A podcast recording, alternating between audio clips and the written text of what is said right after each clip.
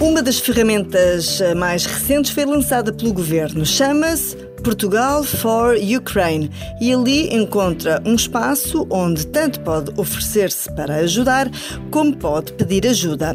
Nesta página, a primeira coisa que deve fazer é preencher um formulário com o seu nome e o seu e-mail e explicar em que situação se encontra. Se é um cidadão ucraniano a precisar de proteção internacional, se é um ucraniano a querer estabelecer-se em Portugal, se é português e quer sair da Ucrânia, se quer ajudar ou se tem trabalho para oferecer.